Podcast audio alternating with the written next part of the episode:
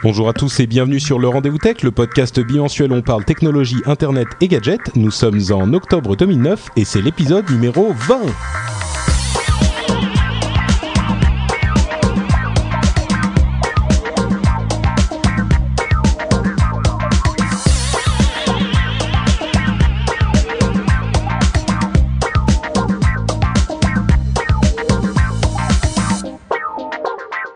Bonjour à tous et bienvenue dans ce 20e épisode de Rendez-vous Tech. 20 épisodes déjà, ça va tellement vite. Euh, avant de nous congratuler et de nous dire bonjour, je dis bonjour à la chatroom, bonjour à vous tous euh, et merci d'être présents aussi nombreux et aussi euh, actifs. C'est très gentil à vous d'être là. Et si vous voulez euh, nous rejoindre dans la chat room, si vous écoutez le podcast euh, parce que vous l'avez téléchargé ou en streaming sur le site, eh ben vous pouvez avoir plein d'infos euh, justement sur le site, sur les moyens de nous rejoindre quand on enregistre l'émission deux fois par mois ou une fois toutes les deux semaines plutôt le lundi à 10h du soir. 10 heures du soir euh, pour nous. Euh, L'heure a été changée, mais certaines personnes euh, parmi les animateurs ne s'en souvenaient pas. Euh, moi, je suis, euh, alors là, euh, je veux pas dire, mais il y a trois animateurs, il y en a deux qui n'ont pas bougé, il y en a un qui a bougé. À qui c'était de rappeler aux autres? À qui c'était? Hein? Ouais, hein? quand même. Oh. C'est vrai que pour rentrer chez moi. Hein? C'est vrai que maintenant, maintenant que Yann est sur le continent américain, je n'ai plus vraiment l'excuse de dire que la majorité est en Europe. Comment allez-vous, Jeff, Jeff Clavier, qui nous rejoint en direct de la Silicon Valley, comme tous les mois, puisqu'il est là une fois sur deux, et Yann également qui nous rejoint maintenant en direct de sa nouvelle maison à Montréal. Euh, vous allez bien tous les deux. Quelle heure il est pour vous? Tiens, euh, qu'on se fasse une idée. Yann d'abord? Bah, euh, Ici il est 17h. D'accord, et, Jeff? Et pour moi il est 14h. D'accord, au lieu de 13h, comme c'est le cas d'habitude, avant l'heure d'hiver. Bon, mais en tout cas, vous êtes là et je vous remercie des divers sacrifices que vous avez faits puisque vous vous êtes rendu compte il y a une demi-heure que l'heure avait changé. Je crois que Jeff, parce qu'on était on était frantiquement euh, sur le sur Skype en disant mais il est où mais il est où? Et c'est là où je me suis dit, y a, 8 personnes sur euh, je voyais qu'il y avait 8 personnes sur le, le chat. Et oh là, ils sont pas nombreux cette fois-ci. Euh, ils sont ils sont où quoi? Et puis finalement là, je vois qu'on est plus de 200, ça fait plaisir. Euh, Jeff, d'ailleurs, tu n'as pas mangé, comme tu le disais, donc tu risques d'être un peu énervé. Non, j'ai changé mon, mon, agenda à toute vitesse de manière à pouvoir être là, et donc je n'ai pas déjeuné, et donc je vais faire une hypoglycémie en direct. Écoute, en, tout cas, nous t'en remercions, euh, nous te remercions de ce sacrifice, et ça tombe vraiment bien puisqu'on a beaucoup de choses intéressantes dont on veut parler euh, ce mois-ci. Enfin, sur cet épisode, je dis ce mois systématiquement, c'est compliqué quand c'est un bimensuel. Hein.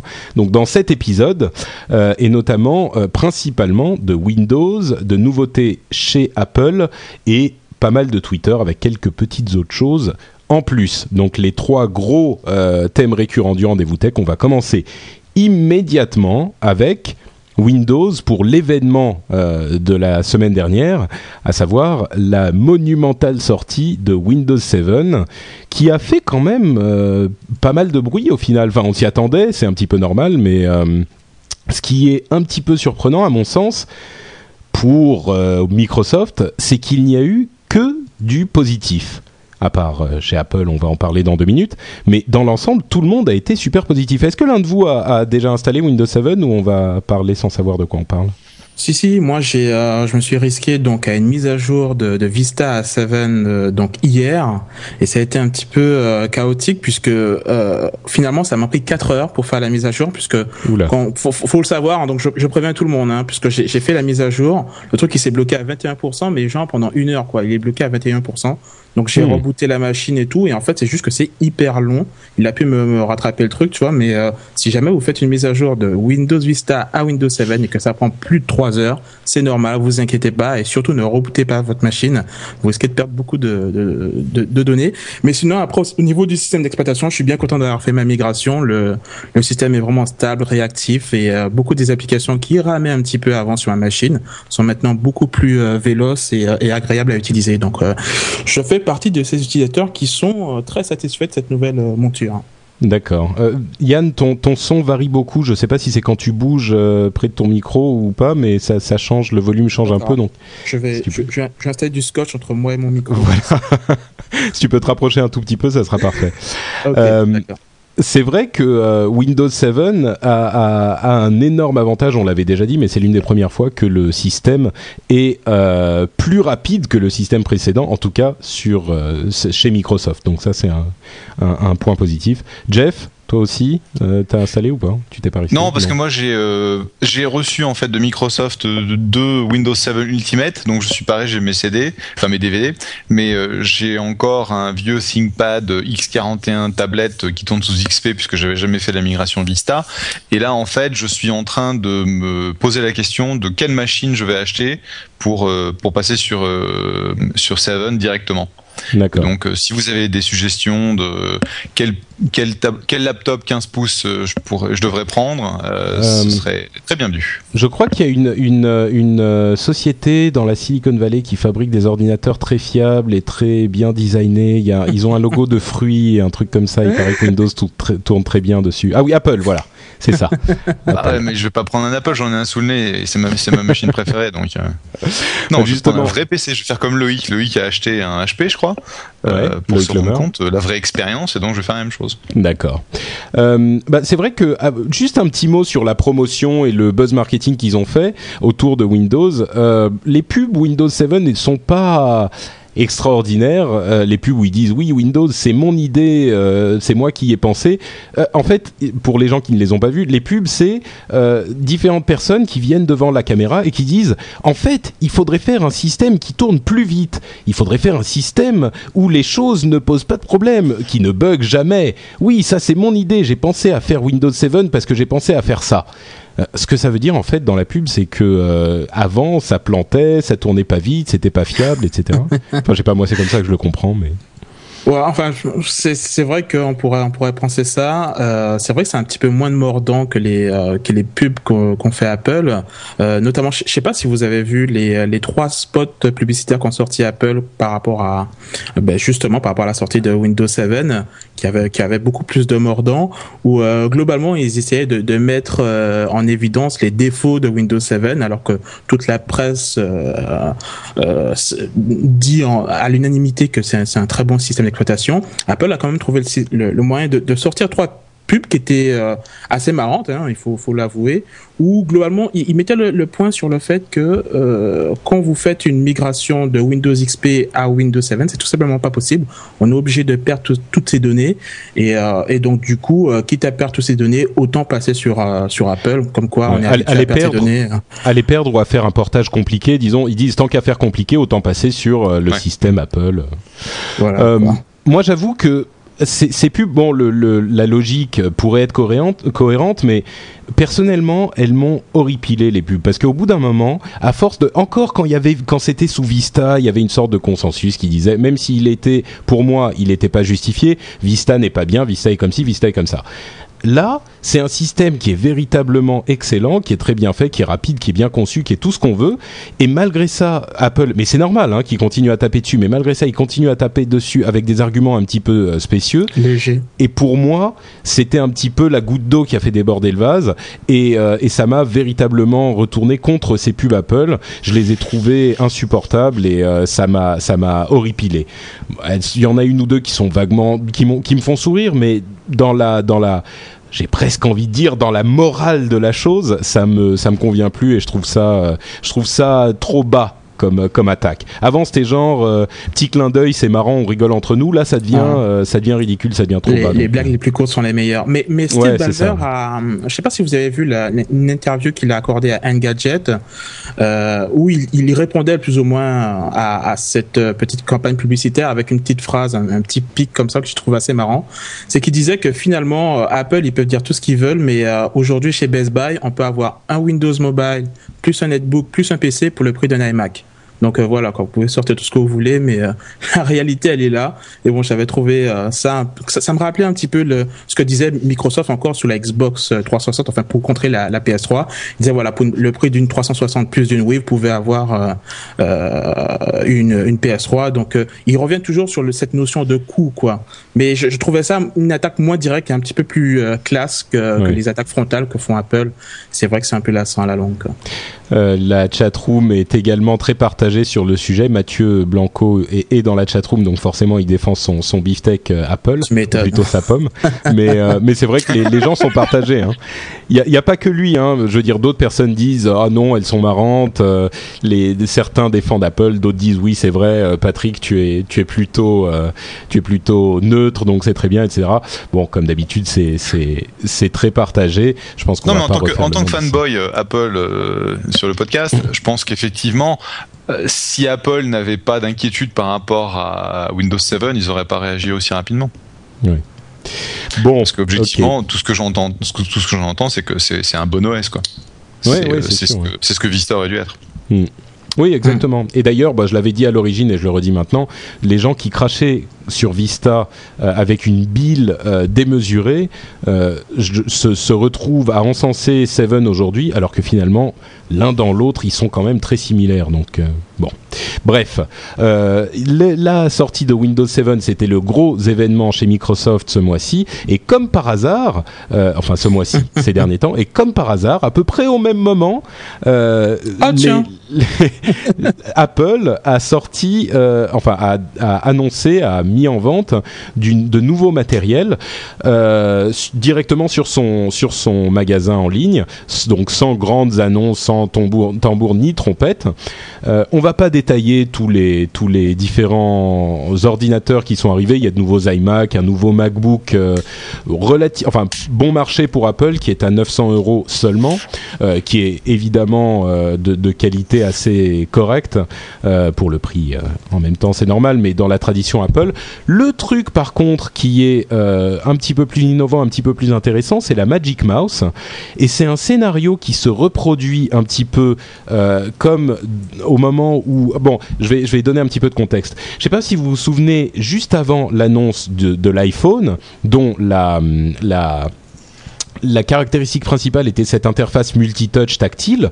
Euh, quelques semaines ou quelques mois avant, Microsoft avait annoncé sa table euh, tactile, la Surface, qui a en gros le même type de, la même philosophie d'interface.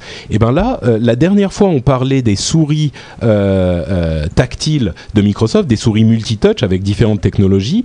Il y a, oui, donc deux semaines.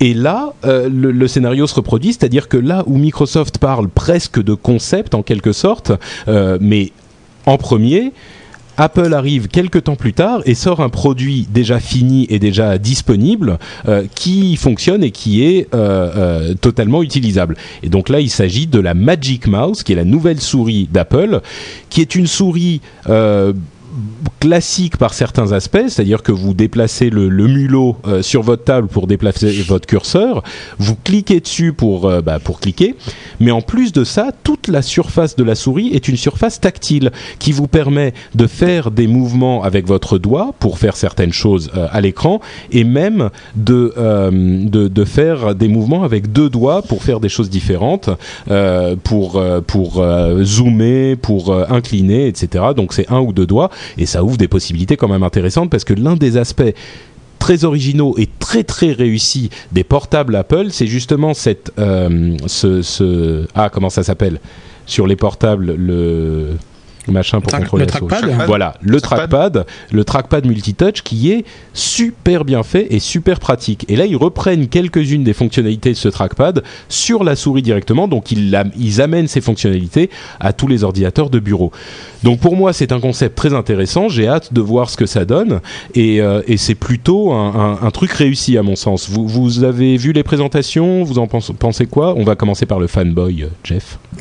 Oui, j'ai vu les présentations. Je... Elle est sortie déjà? Elle est dispo ou pas encore? Euh, oui, oui, elle est disponible euh, tout de suite. Parce ouais. que j'ai pas eu le temps de passer à l'Apple Store qui est. C'est pas novembre. Euh, Il me semblait qu'il commençait à balancer à partir de novembre en fait. Ah, ma femme l'attend en fait, elle, elle, veut l'acheter et, et il, il les balance pas avant novembre. Je crois que le petit modèle oui, mais le 27 pouces c'est pas avant novembre. Enfin bref. Bah, on va on va demander on va demander à la chatroom pour la parce que l'iMac 27 pouces ça a l'air vachement sympa. Et je pensais en fait euh, changer le celui de, de ma chère et tendre euh, qui a le 24 pouces. Mais euh, la Magic Mouse elle est sortie ou pas encore? J'ai pas, pas eu le temps de passer à l'Apple Store.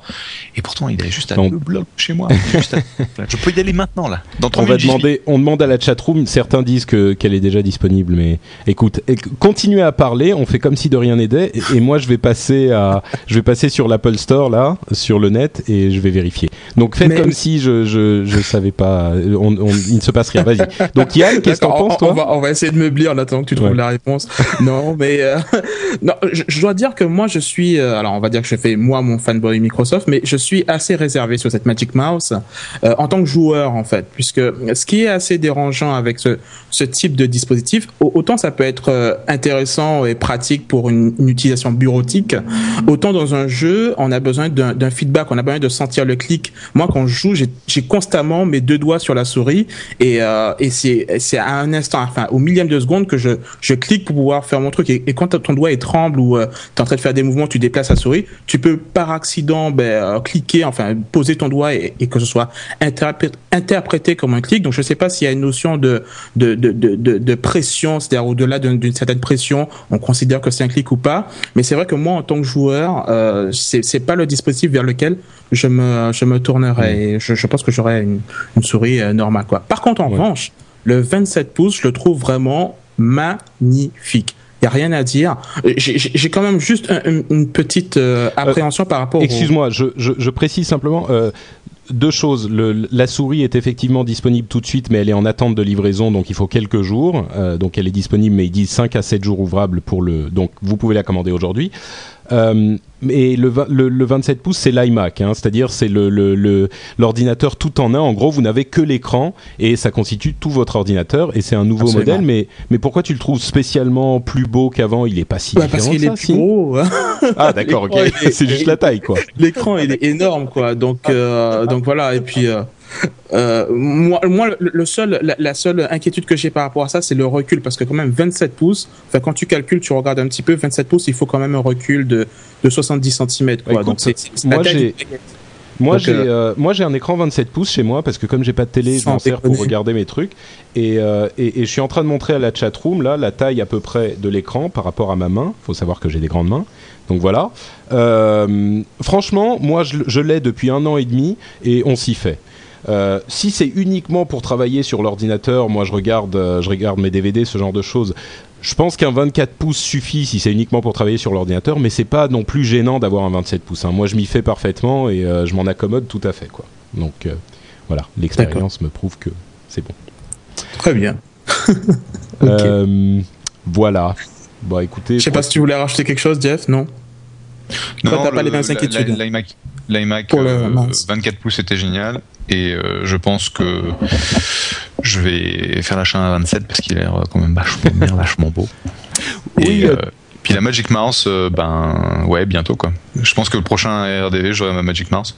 Ah d'accord, bah tu, tu nous feras un test en direct.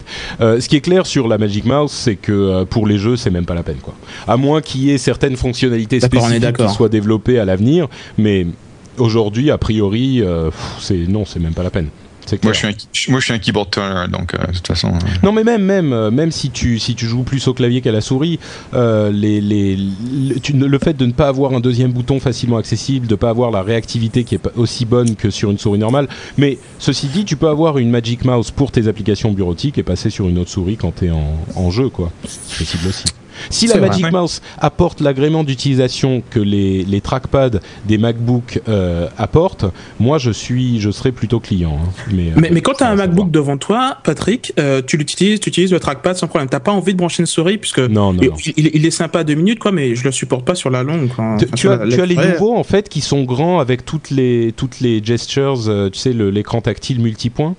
Ouais, ouais, ouais, c'est, celui qu'a, ma sœur, mais euh, mhm. c'est sympa au bout d'un enfin, au bout d'un moment, j'ai, besoin d'une souris, quoi. J'ai, du mal à m'y faire sur la longueur, mais bon, c'était juste pour avoir toi ton. Ouais. bah moi, le truc c'est que je l'ai pas utilisé sur une, une très longue période. C'était quelques dizaines de minutes chez des gens ou ce genre de choses. Ça me plaît, mhm. mais peut-être qu'au bout de quelques heures, je, je voudrais, euh, je voudrais ah, retourner vers une vraie souris. Mhm. Enfin, bon, bah, en tout cas, moi je suis, assez pressé de tester la Magic Mouse. On verra ce que ça donne. Et j'attends ma copie de Windows 7 pour très bientôt. Peut-être que je ferai l'upgrade, on verra. Mais comme c'est ma machine de, production en fait pour les podcasts sur laquelle j'ai Windows euh, XP, je sais pas si je ferai ça euh, tout de suite, tout de suite. Bref, euh, il y avait aussi quelques histoires sur des pubs, des combats entre Motorola et iPhone et ce genre de choses je crois qu'on va passer là-dessus parce qu'on a fait suffisamment de, d'histoires euh, d'adverse euh, combativité euh, par les pubs et on va passer directement sur. Oula, attends, attendez, j'ai un petit truc où il est. On va passer à ça. La minute, le quart d'heure, bon, ben la demi-heure Twitter. Ça fait plaisir, tu l'avais préparé cette fois-ci. Parce que c'est toujours les autres qui en profitent. Euh, mais il est, toujours, il est toujours préparé. Le truc, c'est que la machine sur laquelle je fais le streaming et sur laquelle je fais le, les, petits, les petits sons est tellement vieille et tellement lente, c'est un vieux Dell euh, portable, que souvent elle, euh, elle met du temps à démarrer. Donc je dis attendez, ça va y aller, et puis finalement ça n'y va pas. Enfin bref, cette fois-ci ça a marché. Super. Donc, euh, messages Twitter et Facebook chez Bing. Alors ça, c'est un truc absolument énorme euh, qui, qui a été annoncé la semaine dernière. Bing, pour ceux qui ne s'en souviennent pas, c'est le moteur de recherche de Microsoft, dont l'équivalent de Google pour Microsoft. Euh, et il est en train de prendre des parts de marché petit, petit à petit, mais très sûrement. Euh, et, tout le monde s'accorde à dire que le moteur est très efficace. Et ils ont euh, fait un deal avec Twitter et Facebook pour intégrer dans les recherches que vous allez faire des résultats qui viennent directement de Twitter et également de Facebook. Ce qui veut dire qu'ils ont intégré un élément extrêmement important du nouveau web, entre guillemets, c'est le web en temps réel.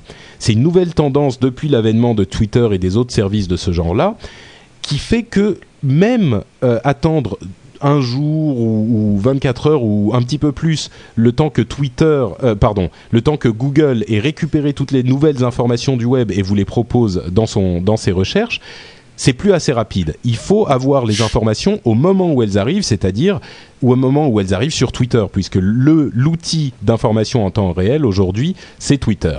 Et Bing a donc, euh, Microsoft a annoncé ce deal qui leur permet d'intégrer tous les résultats de Bing, euh, tous les résultats de Twitter à vos recherches que vous ferez sur Bing. Et c'est un truc énorme parce que d'une part, ça donne une légitimité, un outil, enfin un, avantage à Bing euh, par rapport à Google qui ne l'a pas encore. Euh, et d'autre part, ça donne une légitimité incroyable à Twitter dont on vous parle depuis longtemps. Donc vous, vous êtes au courant euh, si vous écoutez l'émission depuis quelques mois mais ça lui donne une véritable légitimité en tant que source d'information et pas uniquement en tant que source de pour savoir ce que vos amis ont mangé ce midi quoi moi j'ai trouvé que c'était un deal véritablement important et, véritablement euh, intéressant à la fois pour Microsoft et pour Twitter. Euh, je me retourne vers notre spécialiste. Juste une, petite chose, Google a fait le même deal avec Twitter. Hein. Oui, alors c'était un petit peu euh, Google tout à coup qui se retourne, genre le lendemain ils ont dit oui oui nous aussi, nous aussi. Non non, c'est parce qu'en fait ils ont, ils ont, annoncé, ce qui s'est passé c'est qu'ils ont annoncé l'intégration de Twitter et de Facebook dans Bing à la Web2O Summit euh, la semaine dernière, donc à San Francisco. Et euh, les Gus euh, de Microsoft sont passés en premier. Et donc c'était Mehdi, je crois, qui a fait l'annonce. Et Marissa Mayer a annoncé l'intégration de Twitter dans Google, genre 3-4 heures après, parce que dans le programme, c'est à ce moment-là où elle a passé. D'accord, donc c'était vraiment un truc qui s'est fait en même temps, mais est-ce que les, les, les, résultats sont déjà intégrés à, Google dès aujourd'hui? Parce que non, non, non, non, non, non. Ils ont dit que ça prendrait plusieurs semaines, voire plusieurs mois avant que ce soit intégré. Et est-ce qu'ils sont intégrés à Bing? Je crois que c'est la même chose. Non, c'est ça. Ils sont déjà Non, ils, ont, disponibles. ils ont fait, ils ont fait une première intégration, mais elle est pourrie. D'accord. Bon, allez, allez, euh, on peut l'améliorer, disons nous. D'accord. Euh, C'est-à-dire que si tu regardes le, le résultat de bing.com/slash Twitter et que tu fais des recherches, euh, c'est pas encore là, mais bon, c'est pas encore première. ça. ouais. C'est pas. oui. D'accord. Et, Mais en gros, ce que ça veut dire, c'est quoi? C'est qu'ils vont utiliser euh, Twitter euh, pour, euh, en tant que source d'informations supplémentaires pour leur, euh, pour leur recherche. Et je pense qu'in fine, ce qui sera intéressant, c'est le jour où ils feront le même deal avec euh, Bitly, chose qu'on n'annonce pas pour le moment, euh, parce que c'est pas encore fait, et puis c'est pas en cours de discussion. Mais la- toute l'idée, c'est de pouvoir euh, Euh, rafraîchir excuse-moi, je vais- l'index. Je vais, quand même je vais quand même expliquer ce que c'est que Bitly parce que les gens ne, ne savent pas forcément. Euh, Bitly, c'est un de ces outils qui permet de réduire la taille d'une adresse euh, internet et ça sert énormément sur Twitter où la taille est limitée. Donc en fait, c'est Bitly qui est un site web a énormément d'informations sur ce que les gens, ce dont les gens parlent en direct sur internet parce que pour diffuser ces informations sur Twitter, beaucoup de gens utilisent Bitly. Et je précise que euh, Bing en France n'intègre pas encore euh, le, le- la page euh, bing.com/slash Twitter. C'est uniquement aux États-Unis. Oui, pardon. Donc tu disais quand ils vont l'intégrer? En fait, le problème d'intégrer en direct Twitter et Facebook sans avoir une notion de filtrage euh, de bruit, c'est que tu, en gros, tu rajoutes un tonneau de saloperie dans l'index, et donc ils vont rajouter du, euh, du, euh, de la saloperie en temps réel. Et donc la problématique, c'est comment est-ce qu'on prend le 10% ou 5% du, du flux Twitter et du flux Facebook qui a vraiment de la valeur et qui Hmm. devrait en fait être élevé par, euh, par Google et par Bing. Et en fait, une des, méthodes pour faire ça, c'est de suivre les choses les plus populaires euh, sur Bitly, parce que Bitly va en fait te permettre de suivre très très rapidement, en quelques, minutes, en quelques heures, euh, le contenu le plus populaire qui se trouve sur le web. Et d'ailleurs, je dois immédiatement euh, mentionner mon conflit, puisque je suis un des investisseurs de, Bitly.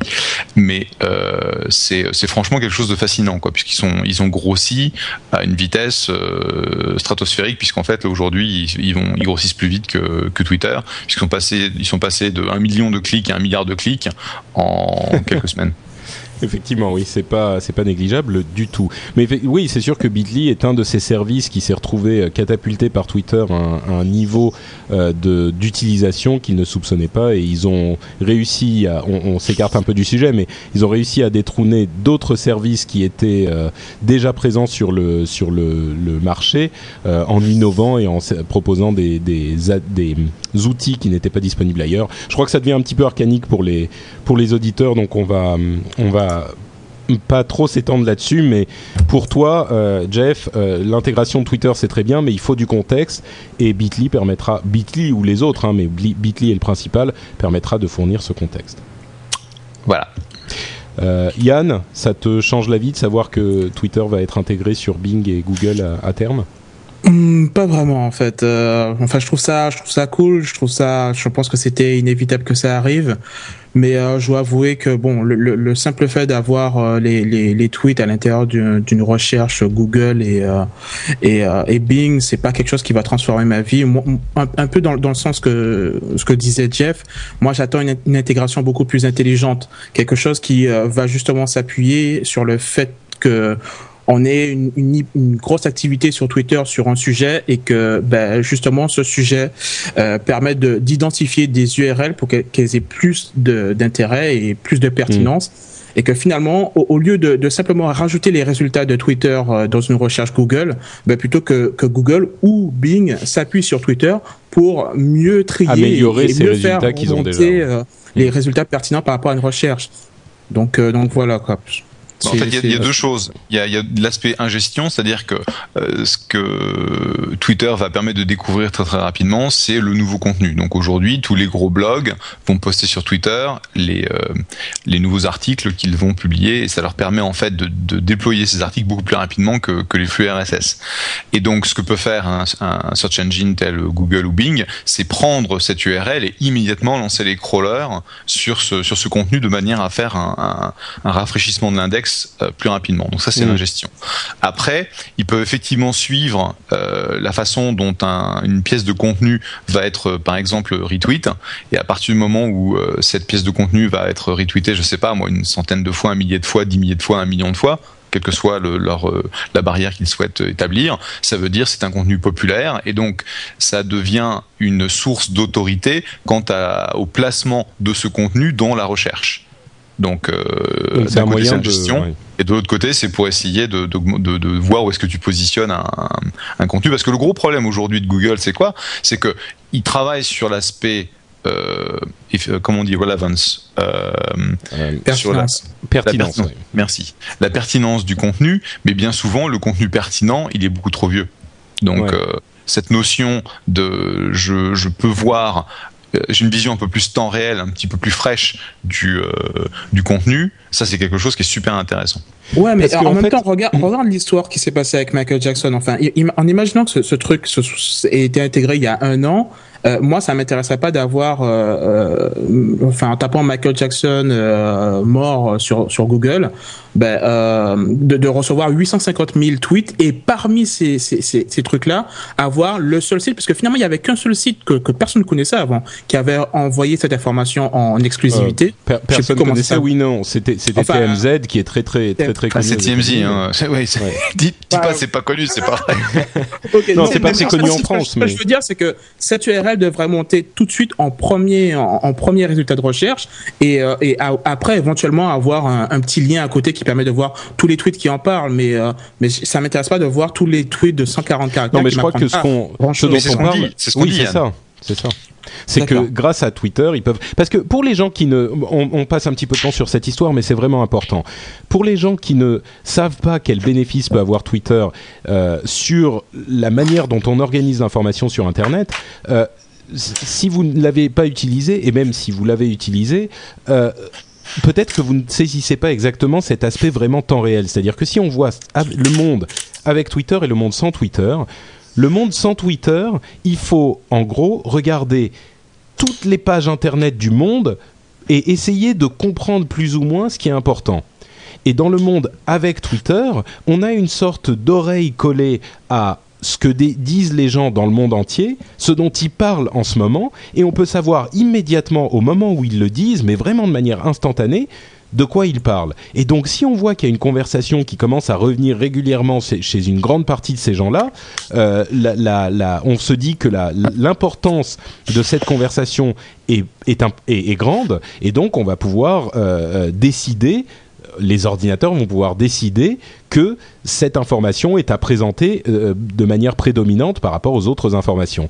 Et, et ça, c'est un, un outil absolument phénoménal euh, pour l'organisation de l'information. Et comme les ordinateurs vont commencer à savoir trier toute cette information, ils vont finir par devenir euh, conscients et ils vont pouvoir prendre le monde d'assaut très bientôt.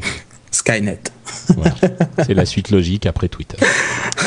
Bon, bref, voilà, donc ça c'était la première euh, histoire sur Twitter. L'autre, c'est euh, l'histoire sur euh, le nombre d'utilisateurs de statuts. Alors, ce qu'on appelle les statuts, c'est soit les, messages Twitter. Donc, normalement, à la base, Twitter, c'est qu'est-ce que vous êtes en train de faire, qu'est-ce que, à quoi vous êtes en train de penser, et on met en 140 caractères ce à quoi on est en train de penser. Pareil sur Facebook, les statuts Facebook, hein, tout le monde connaît ça. Et euh, il y a un institut de, recherche qui s'appelle le Pew Internet and American Life Project qui a euh, déterminé que aujourd'hui 19% des utilisateurs d'internet euh, utilisaient ces statuts, soit en lecture, soit en écriture, mais 19%, presque un cinquième de la population d'internet utilise ces statuts-là. Euh, on, parle de Twitter euh, spécifiquement. Donc un cinquième de la population d'Internet publie ou lit des statuts sur Twitter et beaucoup plus évidemment euh, sur Facebook. C'est énorme. Moi, je, me souviens encore de l'époque, il y a ne serait-ce que six mois ou un an, où les gens me demandaient ce qu'était Twitter. Quand je le mentionnais, déjà, les gens trouvaient ça idiot quand j'expliquais. Et ensuite, ils, ils ne comprenaient même pas, ils savaient même pas, ils n'en avaient jamais entendu parler. Déjà six mois ou un an plus tard, on en est à un cinquième de la population. Ça me paraît presque trop gros pour être vrai, quoi. Bah, c'est trop gros. D'accord. Ouais. Est-ce qu'on a Donc, des ouais, chiffres sur le, le nombre de, de, de, de comptes Twitter qui sont réellement actifs?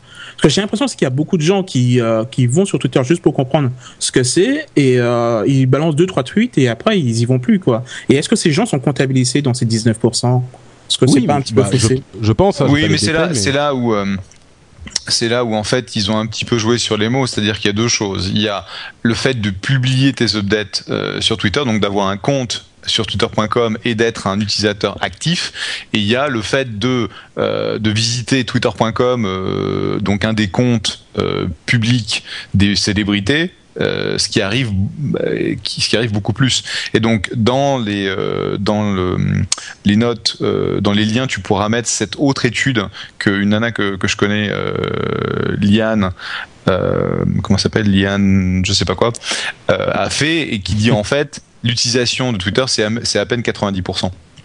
Parce qu'en fait, les gens, Comment de- ça, 80 les mecs- c'est à peine 90%, je comprends pas. 90% de quoi?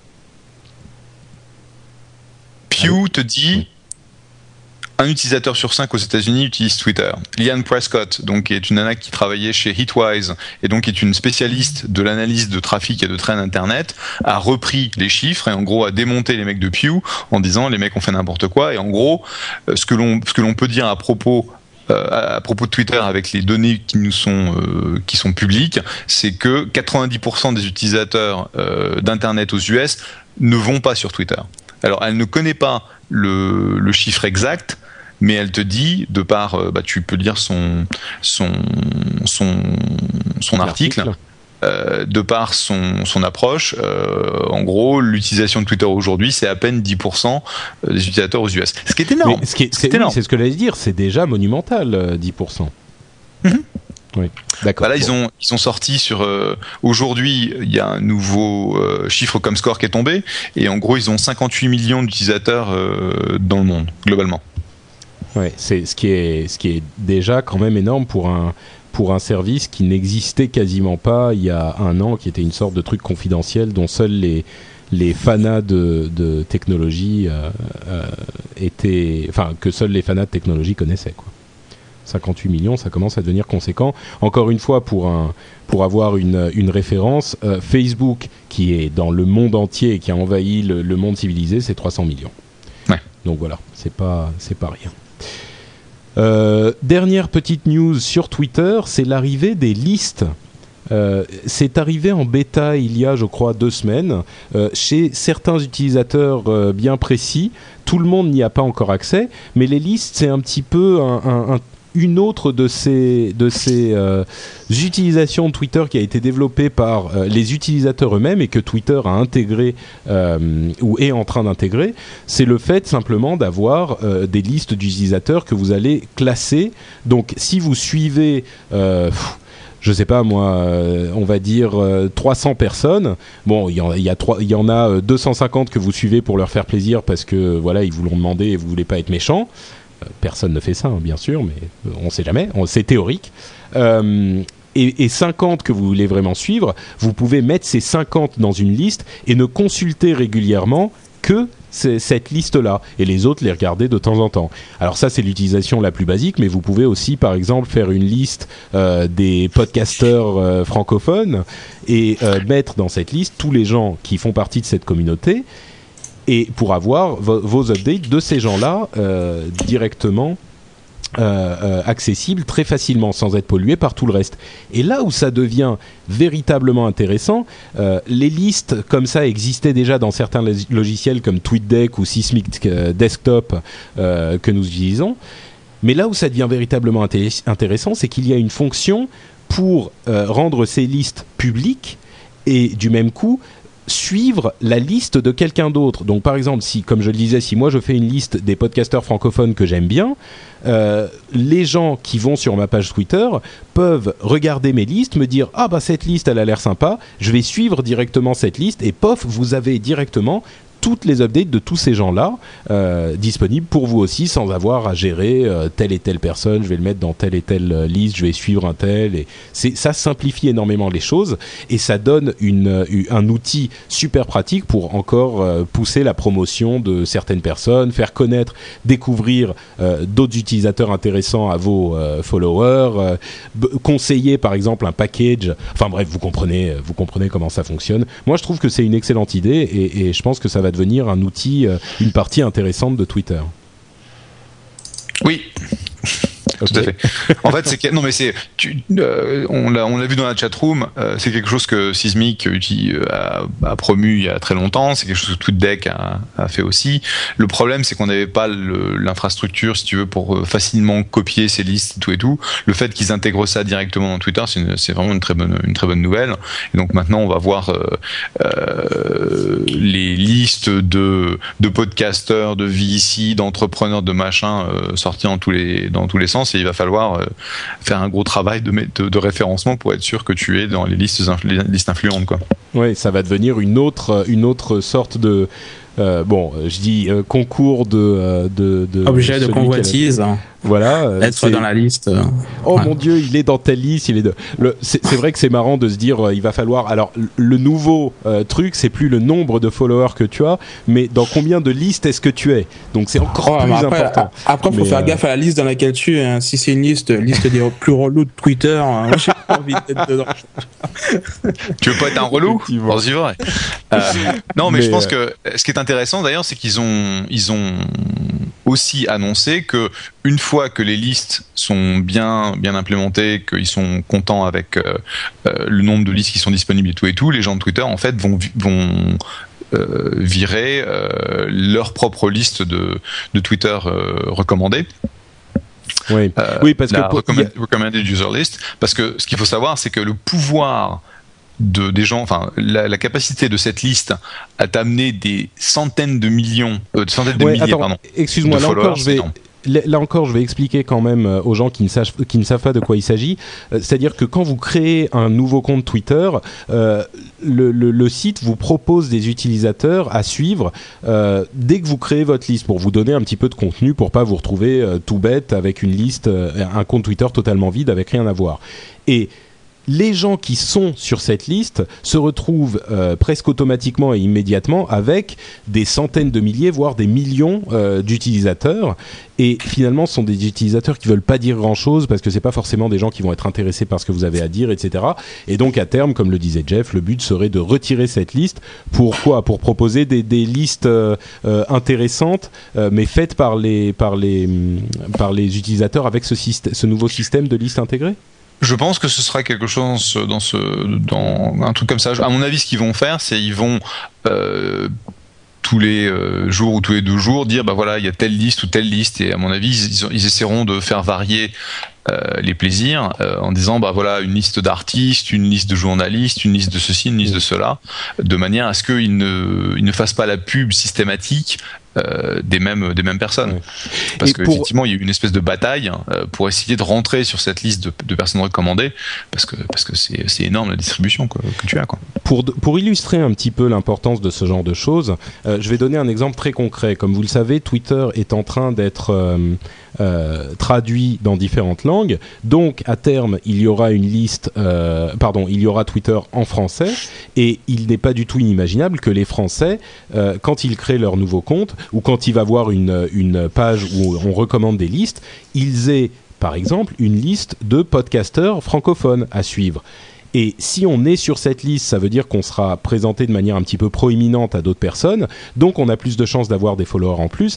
Et donc, euh, si, imaginons, euh, moi, je suis sur cette liste, euh, j'ai plus de followers, donc quand j'envoie un message pour dire le rendez-vous tech commence dans une demi-heure, comme je le fais depuis toujours, ce message arrivera à plus de monde et donc plus de monde viendra écouter le rendez-vous tech et donc ça, ça permet de faire un moyen de promotion par ce réseau social qui est très important. Donc c'est un petit peu, il y a plein d'étapes, mais au final c'est comme ça que fonctionne la promotion sur Internet aujourd'hui, c'est ce buzz, et c'est pour ça que ces listes ont une telle importance, euh, et c'est pour ça qu'on en parle aujourd'hui, et que c'est pas simplement le fait d'avoir des listes euh, dans son logiciel euh, sismique ou Twitter, comme c'est déjà le cas aujourd'hui, uniquement local. Là c'est des listes qui vont contribuer à cette dynamique sociale. Alors, je, ne veux pas qu'on, enfin, j'aimerais juste rajouter un, petit truc là-dessus, c'est que euh, j'ai l'impression quand même que ce système-là, il est, il va encore favoriser à, mettre plus en évidence les personnes qui sont déjà connues entre guillemets euh, sur la toile, mais euh, monsieur tout le monde finalement, il va pas particulièrement profiter de de, de ce mécanisme. On, parle de voilà les, les podcasteurs, les journalistes, les célébrités, les people, les trucs comme ça, mais euh, les, les, gens qui, qui, qui, ont créé un compte non, non, qui, qui n'ont pas de, de film particulier ne, ne, se retrouveront jamais sur ces listes. Et je sais pas, moi j'aimerais bien un système qui permet un petit peu comme sur les commentaires des, euh, des blogs après un article, tu vois, un système qui permet de commenter, de, de noter finalement un tweet pour pouvoir faire monter finalement les, les tweets les plus intéressants. Et il y a un top des tweets les plus intéressants de, du mois par exemple ou de la semaine. Écoute ton... euh, je t'interromps tout de suite parce que... Tu l'as, c'est le retweet. Oui, c'est ça, c'est le, le retweet, c'est le principe du retweet, et c'est même plus, euh, tu, es presque visionnaire, euh, mon cher Yann, parce que le système de retweet, donc euh, de répéter un message qu'on a trouvé intéressant pour en faire profiter nos propres utilisateurs, nos propres followers, bah, ce système va également être intégré à Twitter, je crois qu'on en parlait le mois dernier, et il va être intégré d'une manière un petit peu particulière, c'est-à-dire qu'on va pas répéter exactement le même message en pouvant le modifier, mais par contre ça va fonctionner comme euh, les j'aime dans Facebook. C'est-à-dire qu'on va cliquer dessus, ça veut dire moi je l'aime bien, donc ça va y ajouter euh, une sorte de recommandation ah, euh, automatique par nous. Et donc les tweets qui auront énormément de j'aime vont circuler très très vite là encore dans le réseau et vont être mis en avant. donc d'accord. Ok. Alors j'ai ce que tu veux en fait. bah ouais, Donc ils attaquent des deux côtés. Monde puisse profiter mais faut se... de, l'effervescence et, et que des gens euh, puissent se démarquer quoi. C'est c'est dommage que ce soit toujours euh, euh, Ashton Kutcher et Britney Spears qui euh, qui sont au top quoi. Bah, écoute, si quelqu'un moi je vais moi je vais te donner un exemple de, de quelque chose qui m'est arrivé euh, plusieurs fois. C'est il y a des gens avec qui je, me, je finis par, euh, par discuter moi sur, euh, sur Twitter. Euh, tu vois des gens qui me font des reply régulièrement, une fois de temps en temps. Au bout d'un mhm. moment, bon, moi j'ai pas des millions de, de, followers, mais au bout d'un moment, tu finis par, par, remarquer les noms qui reviennent. Et mhm. il m'est arrivé, suite à différentes interactions, de finir par suivre certains d'entre eux, alors qu'ils n'ont ni podcast ni machin. Je pense notamment à des gens comme Copper Dome, c'est des anglophones, hein, mais Copper Dome qui est un type avec qui j'avais discuté régulièrement ou même euh, euh, Kelly Michel, qui aujourd'hui euh, fait les posters de mon, de mon podcast en anglais sur les films. C'est-à-dire qu'on fait chaque, toutes les, à chaque fois qu'on a un épisode, on prend un des films dont on a parlé dans l'épisode et on refait le poster en intégrant nos têtes, donc ma tête et, et le, la ah. tête des autres animateurs. Et, et aujourd'hui, c'est Kelly qui les fait. Et Kelly, je l'ai rencontré comme ça. Moi, je l'ai rencontré par. Euh, par euh, oula, il y a encore du, du feedback bizarre. On va attendre que ça passe. Voilà. Euh, je l'ai rencontré comme ça, moi. Avec, sais pas du tout. ça arrive de temps en temps, c'est Skype qui fait des siennes. Et, et moi, je l'ai rencontré comme ça par Twitter, simplement. Tu vois, alors qu'elle n'avait ni podcast, ni, ni site web à promo, promouvoir, ni rien du tout. Et puis mmh, l'autre mmh. côté de ce que tu dis, c'est que évidemment, les gens qui vont être les plus suivis, c'est des gens qui ont un truc dont il parle. Donc c'est un petit peu normal en même temps, si tu veux, quelqu'un qui euh, qui a un site web, les gens vont se, se fédérer autour de lui, alors que quelqu'un qui est juste, euh, tu vois, quelqu'un euh, qui, qui, qui, est, qui est sur Twitter pour suivre les autres, s'il n'y contribue pas par un moyen ou un autre, bah c'est normal qu'il n'ait pas autant de, de followers. Donc, en gros, ce que je veux dire, c'est que il est normal que moi j'ai pas autant de followers que Ashton Kutcher. Donc, c'est un petit peu, tu vas te dire, oui, Patrick, tu pourras jamais te battre avec Ashton Kutcher sur le même niveau. mais, mais, non, mais à la limite, c'est même pas le sujet. Le but n'est pas d'avoir des millions. voilà, c'est ça. C'est ça. Le but n'est pas d'avoir 300 000 followers. Le but est d'avoir une communauté sympa avec laquelle euh, on, on, est, euh, tu vois, on est, on, sent, on a des choses en commun. Donc, hum, euh, hum. bon. En gros, je suis pas du tout d'accord avec toi, Yann. Voilà. Ah, mais bien sûr, comme d'habitude, le contraire m'aurait étonné. Écoute, euh, je vais te donner. Ah pardon, Jeff, je sens que tu as pris ta respiration. Tu voulais dire un truc. Oui, je voulais juste mentionner qu'un des soucis que Twitter devrait adresser à un moment ou à un autre, c'est celui de comment on va dire discoverability, la, la, capacité de découvrir des nouveaux des nouveaux euh, des nouvelles personnes à, à, suivre. Donc il y a pas mal de, de, de, services, genre Mister Tweet, qui vont essayer de te recommander euh, des gens que tu peux suivre. Euh, moi, j'y crois pas. Je pense que c'est effectivement euh, suite à des conversations et des gens qui vont qui vont rentrer en conversation avec toi que tu peux découvrir des nouvelles personnes à, à suivre. Mais quand ils, on va avoir, je sais pas moi, 50 millions de Pékin sur sur Twitter, ça va être un ça va être un peu un peu difficile de voir qui est-ce qu'on doit suivre ou pas. Sur Facebook, c'est un peu plus facile puisque c'est c'est avec le ton social graph donc les gens que tu connais. Sur Twitter, c'est un peu plus euh, un peu plus difficile. Ouais, il faut dire aussi par rapport à ça effectivement que il faut pas oublier qu'on est dans une période un petit peu particulière là dans la vie de ce service. C'est un petit peu le, le, le, la ruée vers l'or quoi. C'est euh, l'Eldorado de, de, sur Twitter. tout est à faire, tout est à construire. C'est comme dans les tout débuts d'Internet, les gens qui réussissaient à choper les adresses intéressantes avaient immédiatement des, euh, des, des un trafic important. Et puis mhm. quand on arrivait après, c'était plus dur de se faire une place. Là, c'est un petit peu la même chose sur Twitter. Au début, si on est présent et, qu'on parle un petit peu plus fort que les autres, bah, les gens vont forcément vers toi parce que tu es le seul. Euh, c'est sûr que quand euh, il y aura 300, 400 000 comptes Twitter euh, disponibles, ça sera plus compliqué de trouver les gens intéressants et là, il y aura d'autres moyens sans doute d'y arriver. Hum, hum. Euh, Yann, je vais te donner l'occasion de, gueuler un petit peu. Le, tweet, le quart d'heure Twitter est terminé. Non euh, On a, on a vraiment fait la demi-heure là.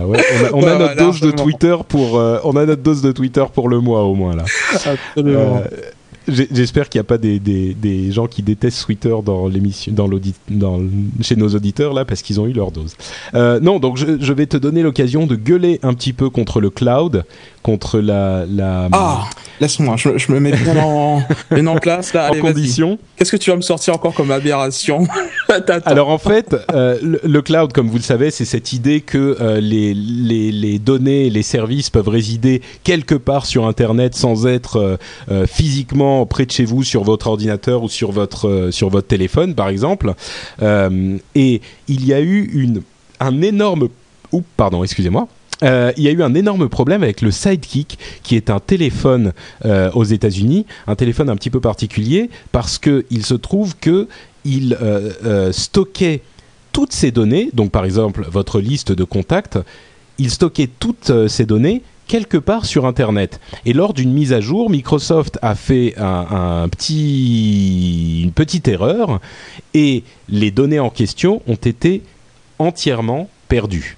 Et comme le Sidekick est euh, synchronisé en permanence avec les serveurs dans les nuages sur le cloud, eh ben, euh, les gens qui utilisaient cet appareil, ce téléphone, se sont retrouvés avec une liste de contacts entièrement vide, un appareil entièrement vidé, euh, sans aucune opération de leur part, c'était pas de leur faute, c'est simplement parce qu'il y a eu un truc qui s'est mal passé quelque part sur un serveur dans le cloud et ils se sont retrouvés complètement, complètement pris au dépourvu avec un appareil qui était vidé. Donc il y a une suite à l'histoire, mais c'est un. Je, vais, je, vais, attendre la réaction de Yann pour pour donner. Non, non, mais mais c'est un cadeau empoisonné ce que tu me fais parce que tu me donnes un truc en or là mais dedans tu dis que finalement c'est la faute à Microsoft. Donc euh, j'aime pas cette précision là.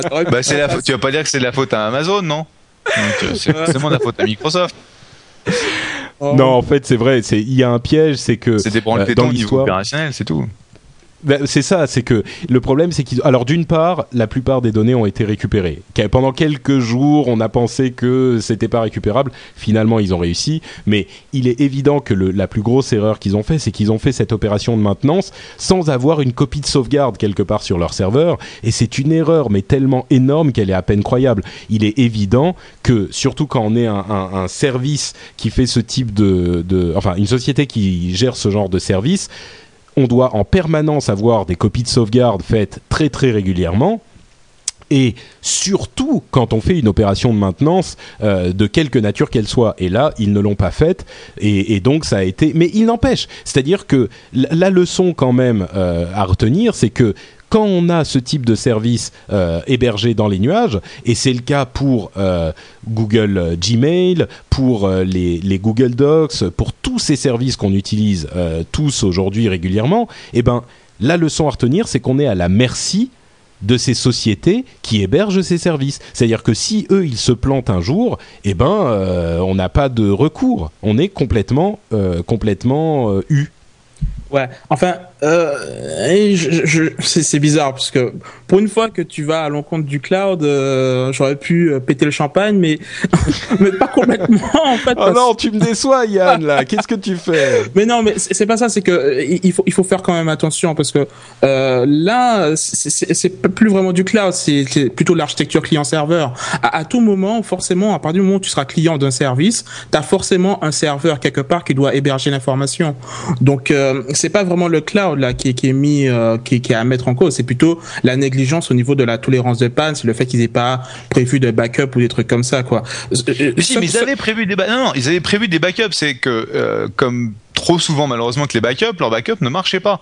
Et en gros, c'est toute la, tu sais, c'est la cascade où euh, le, le truc de le- la machine de, ba- de hot standby ne marche pas, puis après c'est le backup qui marche pas, puis le deuxième backup marche pas. Et en gros, ils se sont retrouvés avec, euh, à mon avis, euh, des sueurs froides où pendant euh, 48 heures, ils ont cru qu'ils avaient tout perdu. Quoi.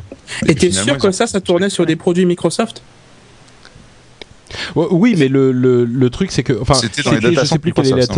Ouais, je sais plus quel était le nom du logiciel qu'ils utilisent. C'est un logiciel qui n'est pas géré par eux spécifiquement. Mais, ça, ouais. Mais non, mais il n'empêche, je veux dire, la- le, le truc c'est que bon, moi mon, mon, argument ça aurait été oui, d'accord, euh, c'est vrai que ça peut arriver, mais euh, ça peut aussi arriver sur votre disque dur en local, votre maison peut brûler. euh, bon, on n'est jamais à l'abri à 100% de tout, et il y a un risque dans le cloud qui existe, et il y a un risque, risque quoi qu'il arrive. Mais bon, tu n'as pas saisi la perche, donc. Euh, petite note rapide pour spécifier que la loi Adopi 2 a été votée. On a déjà dit mille fois ce qu'on en pense. Euh, et pour euh, noter une fois de plus l'ineptie de cette loi, on précisera que le, streaming est en train de remplacer le téléchargement direct pour le piratage et que évidemment Adopi n'est pas prévu pour contrer le streaming, mais nos chers députés annoncent qu'ils sont en train de se euh, de s'y atteler également. Donc Dieu sait ce qu'ils vont nous sortir, mais une fois de plus, à mon Bah. sens, ça prouve que le piratage va muer et, et- C'est- incroyable. Ouais, je crois qu'ils ont pas compris en fait ce que c'était. Tu vois, t'imagines le GIGN qui débarque chez toi parce que tu mates la télé du voisin. Enfin, c'est. euh, Oups. bon. Ouais. Bon, On voilà, bref, passons pas plus de temps sur Adopi, ça va m'énerver. Ouais. Euh, alors, Tiens, aux États-Unis, passer- Patrick, on en a pas de loi Adopi. Oh, ça risque d'arriver. Bon, t'as vu les histoires avec la, la loi sur la, le net neutrality avec euh, McCain qui, s'est- Ouais, ouais, qui a déclaré qu'il euh, qu'il voulait. Mais c'est un républicain, faut pas lui en vouloir. Et puis en plus, attends, il est vieux, il, il peut Il être. s'est- non, mais il a annoncé publiquement en plus qu'il servait pas d'un ordinateur. Il savait pas se servir d'un ordinateur. Et bon, bref, c'est pas le sujet aujourd'hui. La neutralité, la neutralité du net, il faudra qu'on fasse une, euh, un sujet là-dessus à un moment parce que c'est quelque chose d'extrêmement, extrêmement important. Et on va passer tout. Ouais, j'ai suivi Ah. ton, ta, ta bref intervention Ah, ah, sur merde, euh, pardon. Buzz Out Loud où tu as parlé de ça, c'était très bien. Ah, c'est vrai, tu étais, tu étais d'accord? Oui, je sais là. Bah, ce que je disais en fait, c'est que Patrick. Oui, j'étais sur Buzz Out Loud euh, vendredi dernier, et d'ailleurs bonjour à ceux qui nous ont rejoints après cette intervention.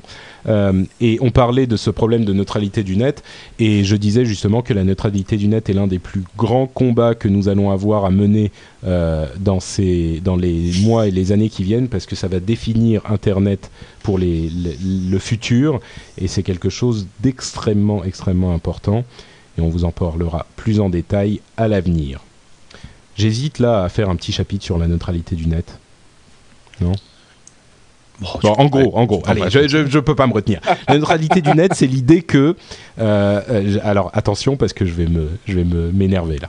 La neutralité du net, c'est l'idée que les fournisseurs d'accès à Internet doivent traiter toutes les informations sur Internet euh, de manière égale. C'est-à-dire qu'ils ne peuvent pas regarder. On en avait déjà parlé un petit peu, hein, mais euh, là, je reprécise. Euh, ah, il y a encore Skype qui fait des siennes. Ils, doivent euh, traiter toutes les informations de manière égale et ils ne peuvent pas regarder ce que vous téléchargez ou ce que vous êtes en train de faire et décider ça c'est important, ça c'est pas important. Et le problème c'est que les fournisseurs d'accès américains veulent euh, avoir le droit de faire ce genre de choses pour donner la priorité à certains services et pas à d'autres. On peut imaginer par exemple de vendre des, des forfaits hein, d'accès à Internet qui ne vous donneraient accès que à certains des gros sites. Par exemple, on va vous dire Internet euh, top 10 avec euh, les 10 ou disons top 10 ou top 100 avec les 100 sites les plus importants et pas accès aux autres. Est, c'est imaginable et il n'est pas du tout impossible que ce genre de choses arrive. Et ça, c'est quelque chose qui est en train de se décider en ce moment même. Bon, c'est aux États-Unis, hein, donc ça nous concerne un petit peu moins, mais ce genre de débat n'est jamais très très loin. Et euh, c'est quelque chose qui est en train de se décider en ce moment. Et c'est hyper, hyper, hyper important parce que si jamais on a le droit de toucher à la neutralité du net, ça veut dire que l'Internet de demain sera défini par des règles différentes de ce qui a fait la liberté et l'ouverture du net d'aujourd'hui. Et ça, ça pourrait transformer son, son, son aspect. Et ça serait, à mon sens, une perte euh, de, de ce qui constitue la force d'Internet aujourd'hui. Voilà. Je me suis pas énervé, j'ai fait, j'ai fait court. Euh, la suite, c'est Plus un. ceci. voilà, retweet. Retweet, ouais, exactement. Non, non, mais c'est vrai, c'est super important et, et malheureusement les dérapages pourraient arriver très très rapidement, surtout, surtout euh, en passant par euh, par les euh, les carriers, les, euh, les opérateurs euh, euh, wireless euh, qui ont toujours tendance à dire bah tiens va donc chercher ton service là plutôt que là etc. Et euh, c'est vrai qu'il y a il y a, y a un gros risque et c'est pour ça que notre euh, euh, notre ami à, à la FCC a vraiment un- une énorme charge sur ses épaules euh, de faire passer des lois qui vont assurer euh, une pérennité euh, d'internet pour les années qui viennent. Parce que ça devient en fait un médium de communication. Ça c'est enfin c'est un médium de communication mais ça devient un médium de commerce. Et en fait ma crainte c'est que alors que de plus en plus de de revenus sont faits online comme ça, il y ait une, une énorme tentation en fait des, euh, gros opérateurs euh, de reprendre en fait une, une mainmise là-dessus parce que AT&T en fait voit tout tout ce revenu passer sur ces tuyaux et ils en capturent essentiellement 0,0,0%. Et pour eux ça c'est un énorme problème. Bon, on passe à. Go Julius. La séquence des rumeurs à la con. à la limite, on aimerait bien en parler un petit peu quand même. la séquence des rumeurs à la con. Euh, la première rumeur, bon, c'est pas vraiment une rumeur, c'est simplement un truc dont, sur lequel on passe très très vite. On vous parle depuis quelques mois de la révolution des e-readers. Et ben, sachez qu'il y a eu euh, deux ou trois nouveaux e-readers qui ont été annoncés. Un e-reader plastique logique et euh, qui est une société qui développait ça depuis très longtemps et le Nook de Barnes Noble. Barnes Noble, c'est une énorme chaîne de euh, librairies aux États-Unis, énorme, énorme, énorme, qui a sorti son propre e-reader qui est très intéressant, qui a un euh, un écran en e-reader classique, c'est-à-dire noir et blanc en haut, noir et blanc au contraste, un truc de papier électronique, et en bas ils ont un petit écran tactile couleur. Donc on peut Je crois, je crois que t'as un problème avec ton micro. T'as- T'as ouais, ton Je micro là. euh, Allô? Voilà, Il là ça Que va. se passe-t-il? D'accord, pardon. T'as Tu vas perdu décrocher ton micro. T'as fait trop de Ah, pardon. Je, je refais euh, toute l'histoire ou? Non, parce qu'on s'en fout, donc. euh, Ah, D'accord. bon voilà, donc Barnes Noble, les, suffit. les, e-readers sont en train d'envahir le monde comme on le pensait. Euh, iPhone 4G en test chez Verizon, Verizon étant un, un opérateur de téléphonie mobile aux États-Unis. Il y aurait des rumeurs selon lesquelles Apple est déjà en train de tester la prochaine version de l'iPhone sur le réseau 4G euh, chez eux. Ça n'est pas encore confirmé, mais la rumeur est arrivée il y a une semaine.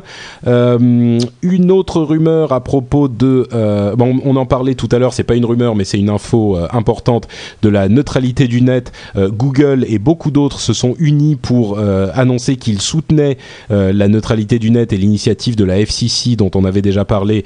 Donc publiquement et il y a beaucoup de grands de grandes sociétés qui l'ont dit et notamment l'une des personnes qui était derrière la création d'internet à l'origine donc on a vraiment une légitimité derrière cette cette idée de neutralité du net encore un autre truc c'est la la- l'annonce, on parlait de téléphonie il y a quelques secondes. Euh, il semblerait que Free soit désormais le seul en piste pour la quatrième licence 3G.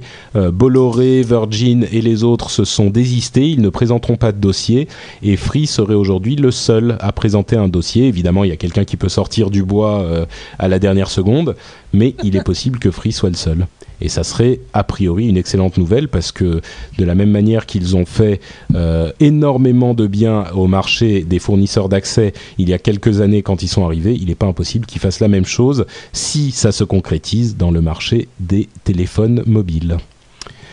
Euh, je vois que quelqu'un a rajouté le, la dernière nouvelle dont j'avais pas parlé, mais la nouvelle du MP du, du magasin MP3 sur Facebook. Quelqu'un Ah, en a c'est pas parlé. C'est Ah bah c'est peut-être moi. D'accord. Ah bah c'est pas moi non plus. peut-être Ah bah, bah, c'est moi alors. Je m'en souvenais plus. Euh, Facebook va peut-être Ah intégrer. mais c'est Lala, un- mais bien sûr, Lala, bien sûr. Ah, Oula, qu'est-ce qui Mais se c'est pas, passe non, c'est pas moi, mais Je- Jeff, euh, Jeff c'est mon copain, pas le. CEO de Lala, c'est mon copain Jeff Ralston, Bon. qui était l'ancien euh, Jeff, il va falloir que tu nous expliques à un moment si. En fait, ce qu'on va faire, on va, on va faire un truc plus simple. Quand une personne dont on parle dans le rendez-vous tech n'est pas un de tes potes, euh, Tu le tu le préciseras. Ça sera plus facile. Ça, c'est pas sympa. Je Mais, vais, je euh, vais bah, me tiens. taire pendant tout le. Mais non, mais justement, c'est un compliment. Euh, donc tu disais, tu disais que euh, que c'est un de tes potes, et bah peut-être que tu peux nous expliquer de quoi il s'agit. Moi, ça me paraît très important, mais. Allô? Ah, je crois qu'il est vexé en fait. Soit il est vexé, soit il a été déconnecté. Lala, c'est un service d'écoute de, de musique en ligne où euh, tu peux en fait euh, acheter. Euh, donc je, ne me rappelle plus exactement leur, leur système, mais en gros tu vas acheter des crédits euh, pour euh, prendre pour écouter la musique en ligne et tu vas pouvoir en downloader une partie. Euh, donc ça te permet en fait d'accéder à de la musique pour vraiment pas cher. Donc c'est un gros pari que, que la boîte a fait sur leur capacité à atteindre un, un gros niveau de distribution. Et donc ça fait plusieurs mois que Jeff, qui était l'ancien Chief Product Officer de Yahoo, donc euh, pendant 6-8 ans, c'est lui en fait qui a été en charge de tous les produits Yahoo, du temps où on- euh, du temps où en fait Yahoo était encore important sur le net. Et euh, donc il est rentré chez Lala il y a à peu près un an et demi maintenant. Et donc ce, ce deal Facebook, ça fait un petit bout de temps qu'il travaillait dessus et donc il était super content de pouvoir le lancer. Et donc, Et maintenant, donc ça veut dire qu'on pourra bientôt acheter nos MP3 par Facebook et j'imagine euh, faire des liens à nos potes, dire voilà j'ai acheté ça, j'ai acheté ci, je connais tel groupe. C'est un, un truc euh, assez important là encore pour la la promotion euh, en ligne quoi. absolument, absolument. Euh, et voilà, bah, écoutez, ça va conclure notre partie des rumeurs à la con, et on passe à notre conclusion avec la statosphère euh, de Guillaume et le deuxième épisode qu'il nous a envoyé, et je vous le passe tout de suite avec des statistiques plutôt intéressantes.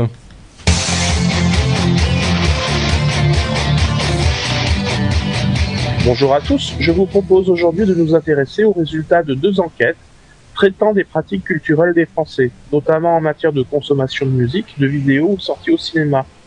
Une d'elles est réalisée par l'Institut Ipsos, l'autre est commanditée par le ministère de la Culture. On y apprend que la France est loin d'être la championne du monde du piratage. Les pays moins bons élèves sont légion.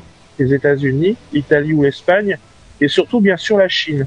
On apprend également que les jeunes téléchargent autant illégalement que légalement. Mais s'ils ne téléchargent pas, alors ils ont tendance à ne pas acheter non plus. Les plus jeunes achètent jusqu'à 5 fois plus de CD, jusqu'à 2 fois plus de DVD que leurs aînés. 6 jeunes sur 10 vont au cinéma au moins une fois tous les deux mois, et c'est presque 6 fois plus que leurs parents.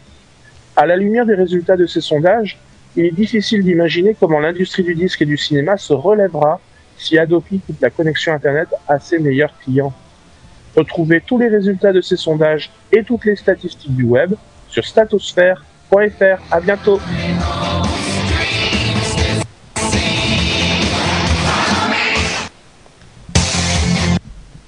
Oula, ça n'a pas marché. Ok, c'est bon. Donc, euh, merci Guillaume pour ta statosphère. Comme toujours, vous retrouvez différentes stats euh, sur statosphère.fr, le site de Guillaume. Et merci bien. Effectivement, bah, c'est une fois de plus. Moi, j'aime bien ce genre de petites études parce que une fois de plus, euh, c'est la preuve que les gens de l'industrie du disque et du cinéma ne comprennent rien à la manière dont ça fonctionne et ils sont en train de se battre une fois encore contre leurs meilleurs clients. Euh, Enfin, je ne sais pas quelle autre preuve on peut donner que le fait Bah, que, j'en- j'en euh, j'en ai une justement là euh, sous les Ah, yeux. Enfin, c'est un truc que je que je lisais pas plus tard qu'hier et euh, où un article où on expliquait que les ventes de singles ont se sont complètement écroulées donc euh, sur les, euh, les les dix dernières années et donc euh, mais qu'en fait ça s'est rattrapé au niveau des achats euh, faits en ligne euh, sur des plateformes comme iTunes. Et donc j'ai les chiffres devant moi. Euh, en 2002, il y a eu 44 millions de singles qui ont été vendus contre 1 million 6 en 2009. Mais en cette même année 2009, on a 116 millions de singles qui ont été vendus sous forme numérique. Donc 44 milliards, 44 millions en 2002 et 116 millions aujourd'hui en 2009, mais cette fois-ci sous forme digitale. Donc finalement, ils se font plus de fric aujourd'hui avec les, singles digitaux qu'ils s'en faisaient en 2002 avec. Euh, Donc en fait, l'industrie est en train de changer et si on s'adapte pas, ben on peut pas profiter de tout ça. Mais voilà quoi, rien rien n'a disparu. Tout le monde n'est pas devenu un, pirate. C'est juste que voilà, les gens consomment différemment. Il faut, faut prendre le wagon. Oui, et puis surtout, il y, a il y, a un shift énorme qui se fait euh, pour les euh, dans le monde de la musique sur les concerts, les performances live, le merchandising, donc tous les les produits dérivés que bah, les t-shirts, etc., que les, artistes peuvent faire. Euh, ils sont aussi en train de, développer leurs propres euh, canaux de communication au travers des plateformes sociales, Facebook, MySpace, etc., etc. Donc ils ont ils ont des énormes canaux de communication. Ils peuvent ensuite pousser pas mal de, produits dérivés là encore. Donc c'est juste l'acte la, d'acheter quelque chose de physique lié à la musique va disparaître. Mais bon. Ouais, tout à fait. Et euh, euh, je voulais dire un truc. Ah oui, oui, tout à fait. Désolé, je m'endors. euh, non, Sim, non, non, mais c'est par rapport à ce que tu disais, à ce que vous disiez tous les deux. Euh, il y a YouTube, euh, YouTube, YouTube qui fait un concert euh, streamé en live sur YouTube cette nuit. Bon, si vous téléchargez l'épisode demain, ça sera un petit peu tard, mais c'est heure de par. Ah, c'était hier déjà? C'est passé? C'était dimanche. Oui, c'est passé. Ah c'est pour ça, je l'ai, je l'ai dans dans les notes. C'était c'était c'était gigantesque. C'était au Rose Bowl à Los Angeles, euh, donc j'avais des copains qui étaient. Désolé. donc mes copains de YouTube donnaient un concert. Euh, non, mais c'était gigantesque. Euh, c'était c'était c'était surréel l'environnement. Et donc maintenant, vous pouvez aller sur YouTube à YouTube slash YouTube, enfin YouTube.com slash YouTube, et vous pouvez regarder la totalité, l'intégralité du concert euh, d'hier soir et on pouvait le regarder en direct et c'est gigantissime et c'est gratuit. Bah voilà, ils ont compris. Et le, stream a été regardé en, moins de 24 heures plus de 6 millions de fois. Et à la limite, c'est pas comment et, comment ne pas comprendre que ça c'est une opportunité Enfin bref, ne, repartons pas là-dessus. Euh, on passe à au à ça. Et voici venir la liste des sites fantastiques. Tic, tic. Bon d'accord, c'est un écho fait à la voix, mais je suis pas hyper doué. Où est Où est Où Merci, merci Cédric. Bon, j'ai utilisé presque tous les, jingles ce coup-ci, mais euh, ça valait le coup. J'avais fait en fait euh, un écho idiot euh, sur l'épisode précédent, et je crois que l'idée m'était venue, enfin l'idée, le, délire m'était venu après avoir ah, entendu ce, ce truc qu'il m'avait, qu'il m'avait envoyé. Oui, c'est ça, voilà. futur. et, je crois en fait que l'idée m'était venue après qu'il m'ait envoyé ça inconsciemment. Donc euh, la moindre des choses que je pouvais faire, c'était le jouer cette fois-ci. Donc le site fantastique, on va en avoir qu'un comme d'habitude, hein, mais c'est pas celui que j'avais prévu. C'est un site dont m'a parlé euh, notre ami Mathieu Blanco. Décidément, on peut pas faire une émission sans euh, parler de lui au moins deux ou trois fois. c'est un site qui s'appelle maxsign.fr, donc M-A-C sign.fr. Alors, les gens que ça concerne directement ne vont pas forcément en entendre parler. Oula, il y a une quantité de plaisanteries de mauvais goût à faire euh, là-dessus. Euh, c'est invraisemblable. MaxSign, c'est un site qui suit l'actualité. Ah, mais décidément, je sais pas ce qui se passe quand on est ensemble, mais j'ai toujours des trucs comme ça. Euh, c'est un site qui suit l'actualité Macintosh, qui fait des vidéos, qui vous explique l'actualité Macintosh presque tous les jours en langage des signes. Donc pour les sourds et les malentendants. Et là vous comprenez pourquoi la plaisanterie euh, est peut-être de mauvais goût quand je dis les gens ne vont pas en entendre parler euh, en, écoutant oh, l'émission. Ah oui, ouais, d'accord. oui, c'était pas voulu. Ah, on rigole, hein, c'est bon. Tu prends, de toute façon, ils, une tapette et tu tapes sur les mains tout de suite, là, maintenant. Aïe Voilà, c'est fait. Euh, donc voilà, bah, en fait, si vous avez des amis qui sont euh, sourds ou malentendants, vous pouvez leur conseiller d'aller euh, sur maxine.fr. Le lien sera dans euh, les notes de l'émission, évidemment. Et c'est super bien fait, c'est très simple, c'est bien designé. Et donc, euh, merci à Mathieu de nous avoir parlé de ça. Je pense que c'est, je trouve que c'est une super initiative. Et si on peut lui filer un petit coup de pouce, j'imagine qu'ils n'ont pas besoin de nous, mais on le fait quand même avec plaisir. Maxine.fr, c'est le site fantastique. Et le conseil logiciel, j'imagine que c'est Yann qui l'a qui l'a collé dans la Ah liste cette fois-ci. Du tout. Non C'était qui Non. Alors, Non ça doit plus. être Jeff. Non bon, plus. alors, euh, pas de conseil C'est un logiciel. logiciel Mac Et- Non, c'est un logiciel. Est-ce que c'est mais qui a fait ça en fait? Est-ce qu'on aurait un fantôme dans dans Mais c'est peut-être ça en fait. Les bruits qu'on qu'on entend, c'est le fantôme du rendez-vous tech. Mais attends, je je regarde de ce document qui est donc une, quelque chose de secret entre Patrick, euh, Yann et moi, et je vois Matt. C'est qui Matt? C'est Mathieu qui vient en fait. Il vient depuis depuis que je lui ai je lui ai partagé. C'est ça le problème quand tu partages tes trucs sur internet. euh, Ah, euh, oui, sur Google Tech. Ah il non. vient et il, il rajoute des histoires de temps en temps. Alors je suis, je suis je obligé dis, de- Notepad, y a que ça. de vrai. je suis obligé de virer les histoires et il est, il est là. Il, il me dit, hey, je t'ai rajouté une, une ou deux histoires euh, dans ton, dans ton line-up euh, très gentiment. Moi je suis là, Mathieu, mais tu fais chier, arrête de faire ça. non, je plaisante. Euh, Bah, écoute, donc pour, oui, pour donc le coup, bah, si, euh, si personne n'est préparé pour ce, pour ce petit logiciel, on va, on va le présenter la prochaine fois et je vais en pro- proposer un aujourd'hui. Euh, alors. Ah non, mais moi j'en ai un. hein, mais- Ah, enfin, je veux dire, est, il je suis prêt sur celui-là, mais Ok, très mais, bien. euh, bah, Vas-y alors, ce sera pour la prochaine fois. D'accord. Euh, bah en fait c'est un produit, c'est un logiciel qui s'appelle euh, Product Key Finder. Euh, c'est un, un truc qui te permet de retrouver très facilement les numéros de série de tes logiciels euh, sous PC.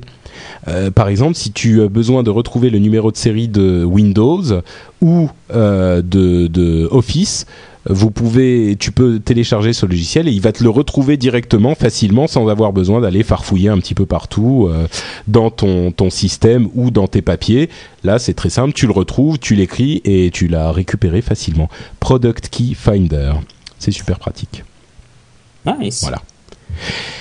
Euh, les bah écoutez, c'est la fin de l'émission. Euh, on a Déjà euh, oui, on a juste un petit truc à faire avant de passer à nos, nos commentaires euh, sur iTunes. Euh, c'est un remerciement que je veux faire. Alors attends, que je dise pas de bêtises. Euh, un remerciement à Philippe parce que j'ai mis euh, sur le site, sur French Spin, un petit lien pour les, les pour nous laisser un pourboire, enfin pour laisser un pourboire pour l'hébergement de l'émission, enfin pour laisser un pourboire tout court. Et bon, j'en avais pas parlé et, Philippe l'a dé- déniché et il nous a laissé un petit pourboire. Donc euh, je le remercie grandement parce que maintenant, pour différentes raisons, je n'ai plus de de, de source d'approvisionnement pour les podcasts et donc les frais euh, sont en train de monter. Et ben là, euh, grâce à, à la contribution de Philippe, et ben il y a une petite, euh, toute petite partie qui est euh, qui est, euh, qui est à laquelle il a contribué. Donc merci beaucoup à Philippe, c'est très gentil de ta part et donc le lien pour les pourboires est sur le site. Si vous vous sentez d'humeur généreuse, n'hésitez pas à y faire un petit tour. Moi, j'avais Euh, deux petites choses, si je peux me permettre. Ah, Donc, je t'en prie. Je viens juste d'en rajouter en temps réel dans notre spreadsheet. Euh, Maudite une collaboration une, ac- une, une- non mais j'avais oublié de le faire. Euh, c'est une application qui s'appelle euh, Red Laser, c'est sur l'iPhone. Je pense que ça ne fonctionne pour le moment qu'aux États-Unis, mais c'est un système qui va te permettre de scanner les barcodes de produits de, du- de tous les jours quand tu vas faire tes courses et de recevoir immédiatement les meilleurs prix sur Internet. Donc euh, Ah, si tu vas dans un, dans un Best Buy, euh, tu veux voir euh, combien euh, est ta copie de Windows 7 sur Internet, tu scannes le barcode et paf, ça donne immédiatement les prix. Et ça c'est super, donc j'ai mis le, j'ai mis le lien. Et- mais ça marche bien parce que le problème de l'iPhone c'était la question du focus en fait, de l'autofocus qui était pas, enfin Bah, surtout en avec macro. mon donc 3GS, on- ça marche pas mal. Hein. D'accord. Ah bah je vais le retélécharger. Ça se trouve ça, Ça veut dire ça quoi fonctionne. Ça marche pas mal? Ça veut dire que ça marche pas pas, j'ai pas eu super de bien soucis. non plus. Hein. Non, j'ai pas eu de soucis. D'accord. Mais, mais, c'est- mais euh, j'ai la nouvelle optique, j'ai le, j'ai le 3GS, donc la nouvelle optique euh, que, tu, que tu as avec le téléphone. Donc Ouais, un- avec l'autofocus et Ouais.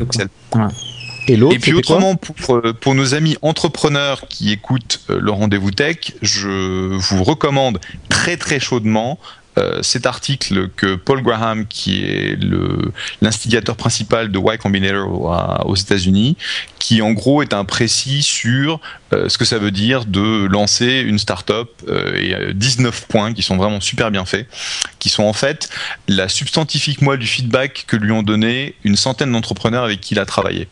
Donc c'est un super euh, une, une super dissertation ou je sais pas enfin bref c'est super. Allez voir si vous êtes entrepreneur. Lisez-le relisez-le. Je ne je ne saurais que le recommander. Et donc, euh, on l'a pas précisé dans cette émission, mais euh, Jeff sait de quoi, de quoi il parle, puisqu'il est venture capitaliste, donc il gère ce genre de choses toute la journée. Donc, s'il vous dit que c'est bien, vous pouvez lui faire confiance. iTunes iTunes, évidemment, c'est le répertoire privilégié des podcasts. Et qu'est-ce qui se passe sur ce répertoire? Eh ben, c'est quand même bien quand on est euh, plus haut dans la liste. Et comment on fait pour être plus haut dans la liste? Soit on a des nouveaux abonnés, soit on a des commentaires euh, positifs, enfin des commentaires. Et donc, on vous remercie tous, tous de nous mettre des commentaires. Si vous avez une minute ou deux, vous pouvez aller le faire, c'est pas très long et ça nous aide beaucoup. Et puis, euh, certains d'entre vous l'ont déjà fait, donc comme d'habitude, on va lire un ou deux petits commentaires euh, pour vous remercier. Le premier, c'est celui de Seb Dobragil. Je, je sais pas oh là là, Dobragil.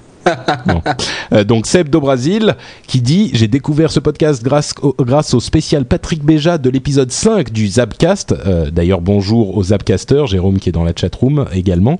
Euh, si vous n'êtes pas au courant, je sais plus si j'en avais parlé la, la dernière fois. Bref, c'était un, épisode spécial de ce podcast vidéo où bah, ils ont fait un épisode spécial moi. Donc hyper flatté évidemment. Spécial toi Ouais ouais ouais. C'était spécial. Patrick, Patrick Béja, je, moi. Ouais, ouais, ouais, ouais, ouais c'est ça.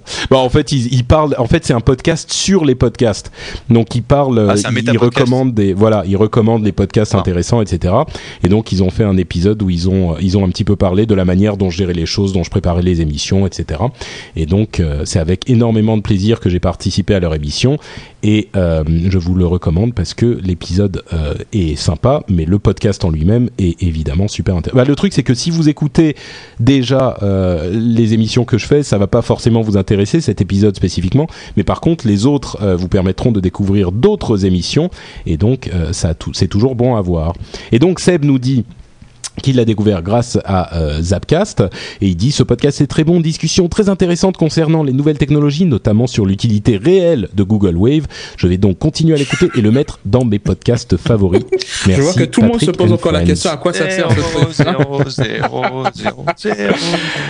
euh, Tis in Rio. Je sais pas ce qui se passe avec le Brésil en ce moment mais euh, c'est le festival je l'ai faite en direct celle-là. Bref, euh, petite émission. Tu un petit bruitage derrière. je sais pas, on verra. Donc Tis nous dit petite émission audio décontractée qui me permet de me mettre à jour sur l'actualité du web et ses principaux acteurs, un bon moyen de rester connecté sans trop se prendre la tête lors de mes trajets en bus entre le boulot et la maison. Le format audio me convient d'ailleurs parfaitement à recommander à tous les fans de nouvelles technologies liées au web. Merci Tis, n'hésitez pas à recommander l'émission et donc à aller mettre des petits commentaires sur euh, iTunes. Et euh, on se quitte en disant évidemment que vous pouvez euh, aller voir le site de l'émission sur lrdv.fr ou plus simplement frenchspin.com. Vous pouvez nous envoyer un email à l'adresse tech at frenchspin.com. Vous pouvez me suivre sur Twitter à twitter.com slash notepatrick comme notepatrick Hein, c'est simple. Et vous pouvez euh, euh, en savoir plus euh, sur mes deux comparses habituels aux adresses qu'ils vont vous donner immédiatement, en commençant par Jeff. Ben, c'est Jeff. C'est tout. J-E-F-F, twitter.com. Voilà. Exactement. Hein Et Yann, c'est et Yann, c'est Yann euh, Allé, Y-A-2-N-A-L-T. Et moi, je n'ai pas d'amis chez Twitter, donc j'ai pas pu avoir Yann tout ouais, mais j'ai pas d'amis chez Twitter. Pourquoi tu dis ça, Yann? Franchement, hein? Pourquoi tu dis ça? Euh... J'ai d'amis personne d'ailleurs. non, mais c'était un compliment. Je disais que c'était une bonne chose. Euh, et Yann, tu as le temps de gérer ton, ton blog en ce moment ou euh, tu es un petit peu occupé par, ah, tes, par tes affaires montréalaises? Quelque chose d'assez énorme dessus. ah, pardon, on t'entend pas très bien là.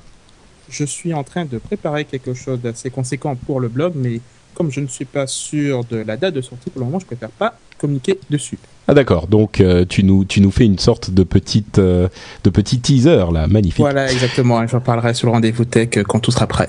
Ça marche. Eh ben écoute, là, même moi je suis pas au courant, donc je vais te poser la question après. Bah écoutez, Ouais, en tout on, cas, on sort du truc là, il faut, il faut les infos. là. bah en tout cas voilà, on vous remercie d'avoir écouté l'émission, on remercie la chatroom d'avoir été là, merci à tous et on vous donne rendez-vous dans deux semaines, le 9 novembre pour le prochain épisode du Rendez-vous Tech. Ciao à tous. À très bientôt. Salut.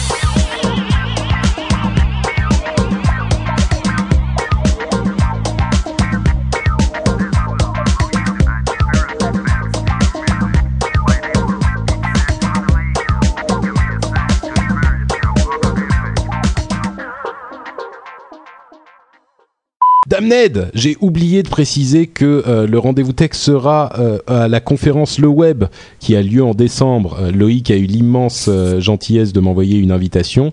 Je pourrai y être et donc voilà, on vous fera suivre les ce qui se passe là-bas dans l'épisode qui suivra. Et d'ailleurs, je vais y retrouver Jeff qui y sera aussi, n'est-ce pas?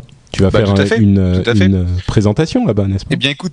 Euh, cette année, donc j'avais dit à Loïc, puisque ça fait la sixième fois que je parle, que je ne parlerai pas, et puis est arrivé euh, la queue entre les jambes en disant Est-ce que tu veux pas me faire mon panel sur l'iPhone, s'il te plaît, s'il te plaît? Et donc je fais le panel sur l'iPhone, qui sera super intéressant d'ailleurs, donc je suis très très excité.